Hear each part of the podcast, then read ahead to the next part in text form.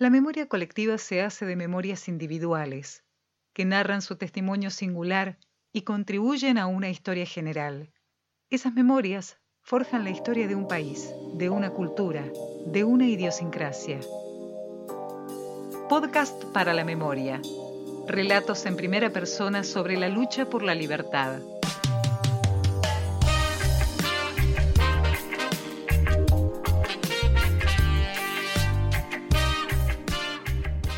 La última dictadura cívico-militar dejó heridas que siguen abiertas y buscan justicia. El dossier Memorias y Marcos Sociales de Escucha sobre la violencia sexual del terrorismo de Estado de Victoria Álvarez aborda la situación de las mujeres en los centros clandestinos de detención. En épocas de Ni Una Menos se consolidó una atmósfera propicia para diversas escenas de justicia que permitió pensar la posibilidad de poner en la esfera pública los abusos y violaciones cometidos contra las mujeres secuestradas. María José Gembe es abogada, curadora y responsable de proyectos del Museo Sitio de la Memoria ESMA. Hoy abrimos la puerta de la ex Escuela de Mecánica de la Armada para conocer cuándo y de qué manera se planteó la mirada de género de lo que ocurrió durante la última dictadura cívico-militar para dar origen a Mujeres en la ESMA, la muestra que allí se exhibe.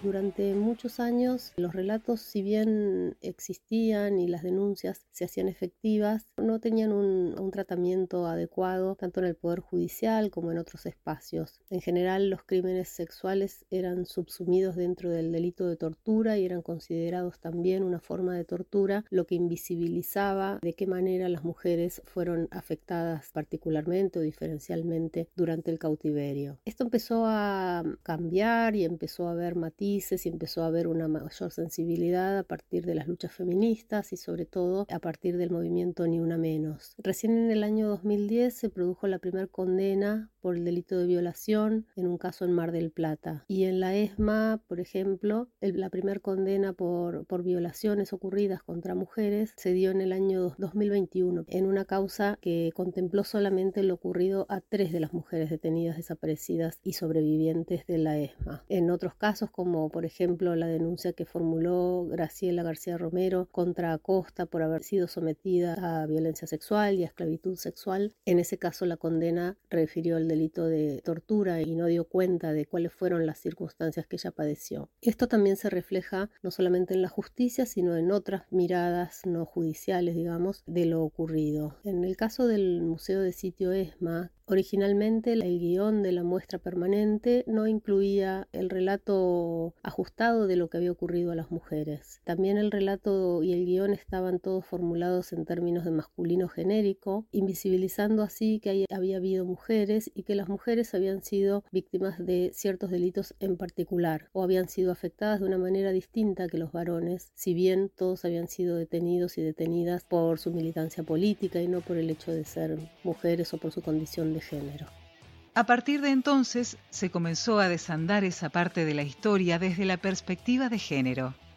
Se hizo en el año 2019 por primera vez una muestra que se denominó Ser Mujeres en la ESMA, Testimonios para Volver a Mirar. Lo que el Museo de Sitio ESMA hizo en ese entonces fue revisar la muestra permanente, dejar explícitamente marcado en sus textos, en sus paneles, cuáles habían sido las omisiones originales y a su vez reponer con mucho detalle lo que había ocurrido a las mujeres allí detenidas. La inauguración de esa primera muestra permitió a las mujeres que habían estado allí detenidas encontrarse, escuchar los relatos de otras y darse cuenta de que sus situaciones o lo que habían vivido o padecido no había sido único y no había sido excepcional, sino entender que esto había sido otro de los modus operandis de los militares y de la dictadura en general contra las mujeres como para doblegarlas, para someterlas a su poder y para afectarlas en sus subjetividades. Allí se encontraron y pudieron resignificar algunos prejuicios y acusaciones que incluso se habían hecho entre ellas y ver la situación en un plano más general, comprendiéndose unas a otras. A partir de allí ellas mismas plantearon trabajar para una segunda muestra, una muestra que pudiera dar cuenta con más profundidad cómo había sido la vida dentro del centro clandestino de detención y también cómo había sido la vida posterior, en qué cuestiones ellas se habían visto afectadas o habían encontrado obstáculos para rearmar su vida una vez recuperada la libertad. En este tramo de la charla, María José Gembe cuenta de qué manera se pensaron los ejes de la muestra, por dónde caminaría esta mirada necesaria y qué significó la libertad para las sobrevivientes. El año 2021 nos encontró trabajando para una nueva muestra con un grupo grande de mujeres que estuvieron allí detenidas, codo a codo definiendo cuáles eran los ejes o cuáles debían ser los ejes de esta nueva intervención museográfica y bueno, dándole contenido junto a ellas. La muestra repuso en una parte la muestra 1, tratando de, dar cuenta porque muchos visitantes eh, pueden no haberla visto o pueden no estar al tanto de lo que se contó en aquel momento, pero sobre todo se abocó a, ver cuáles habían sido los, los obstáculos, cuáles habían sido las circunstancias que ellas tuvieron que atravesar una vez que salieron del centro clandestino de detención y cómo el hecho de haber sido puestas en libertad no significó para ellas necesariamente sentirse libres y trabajamos bastante en este concepto de cuándo y a través de qué proceso pudieron recuperar eh, realmente la libertad, quiénes fueron sus pilares o qué recursos ellas pudieron implementar o, echar mano de como para fortalecerse, para superar esos obstáculos que encontraban tanto en el rearmado de los vínculos familiares, en las que tenían hijos, hijas, en recuperar el vínculo con ellos o ellas porque habían estado separadas durante largo tiempo o porque en algunos casos ni siquiera las conocían y ellas tenían que al salir del centro clandestino y en las condiciones que lo hicieron rearmar una, un vínculo maternal e incluso en muchos casos correr a las madres, a sus propias madres que habían ocupado ese lugar durante su cautiverio. También el, recuperar el, trabajo, el rearmarse una vida profesional. Bueno, las condiciones fueron muy difíciles, algunas tuvieron que salir al exilio y hacer todo esto en ámbitos absolutamente ajenos y hostiles se organizaron encuentros con 16 mujeres sobrevivientes que testimoniaron sus experiencias, cómo fue el antes y también el después. El legado de la memoria en encuentros con otras mujeres pone en diálogo pasado y presente. Todas estas cuestiones las trajimos al Museo de Sitio ESMA a partir de entrevistas que hicimos con algunas de las mujeres, con 16 de ellas, entrevistas muy profundas, muy ricas en todo aspecto y están exhibidas hoy en el Museo de Sitio. También la muestra tiene una novedad que es una sala con una intervención artística refleja a través de la metáfora del puntal que se utiliza en la construcción para sostener estructuras que tienen que fraguar. Entonces a través de esta metáfora la muestra cuenta con en qué se sostuvieron estas mujeres, cuáles fueron sus fortalezas y también cuáles fueron las adversidades que enfrentaron. Y así como esos recursos con los que ellas contaron fueron los pilares o los puntales en los que ellas se sostuvieron, la muestra las presenta a ellas como puntales de la memoria colectiva de nuestra sociedad es el eje por el que transita este podcast, la memoria.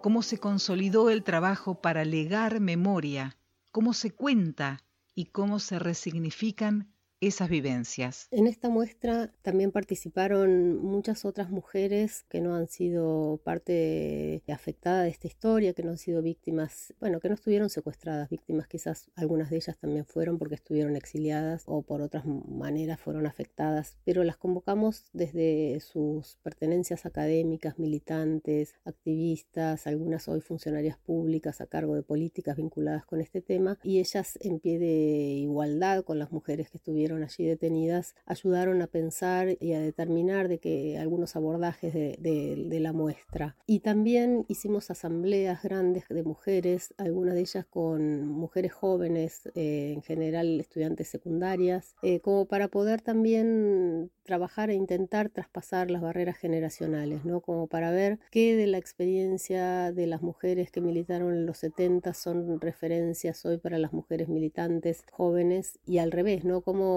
las mujeres que estuvieron detenidas allí y que hoy nos cuentan sus historias lo pudieron hacer a partir de ver y escuchar y admirar también a las chicas jóvenes en sus luchas y resignificar sus propias vivencias. Esto es lo que la muestra se propuso, un diálogo entre el pasado eh, y el presente, entre el presente y el pasado. Por eso la muestra se llama Tiempo de Encuentros, encuentros entre las mujeres que comparten una historia común, pero no solamente por haber sido víctimas de la dictadura, sino por historias de lucha que no solamente son las que afectaron a, mujeres que ya son maduras, sino también las luchas de las mujeres jóvenes que les sirven de referencia. Hoy sabemos que las torturas sexuales se intensificaban sobre las mujeres como modo de castigar su desobediencia a un modelo de familia que sus prácticas cuestionaban a través de la reivindicación de otros lazos afectivos y otros modos de vida. Del libro La potencia feminista de Verónica Gago.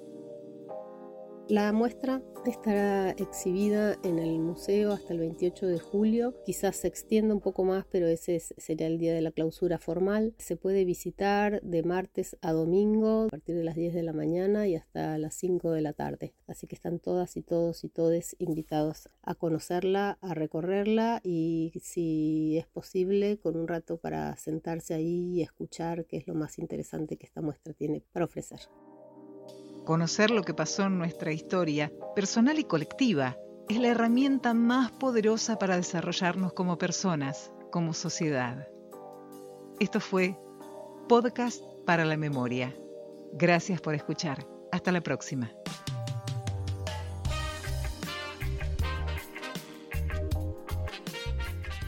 Podcast para la Memoria. Producción y realización Mariano Agrelo, Paula Maitía. Idea, Paula Maitía. Trabajo para el seminario Poder Judicial, Derechos Humanos y Periodismo. Docentes, Verónica Pereira, Cristian Rama. Especialización en Comunicación y Derechos Humanos. Escuela de Posgrados, Universidad Nacional de Avellaneda. Junio 2022.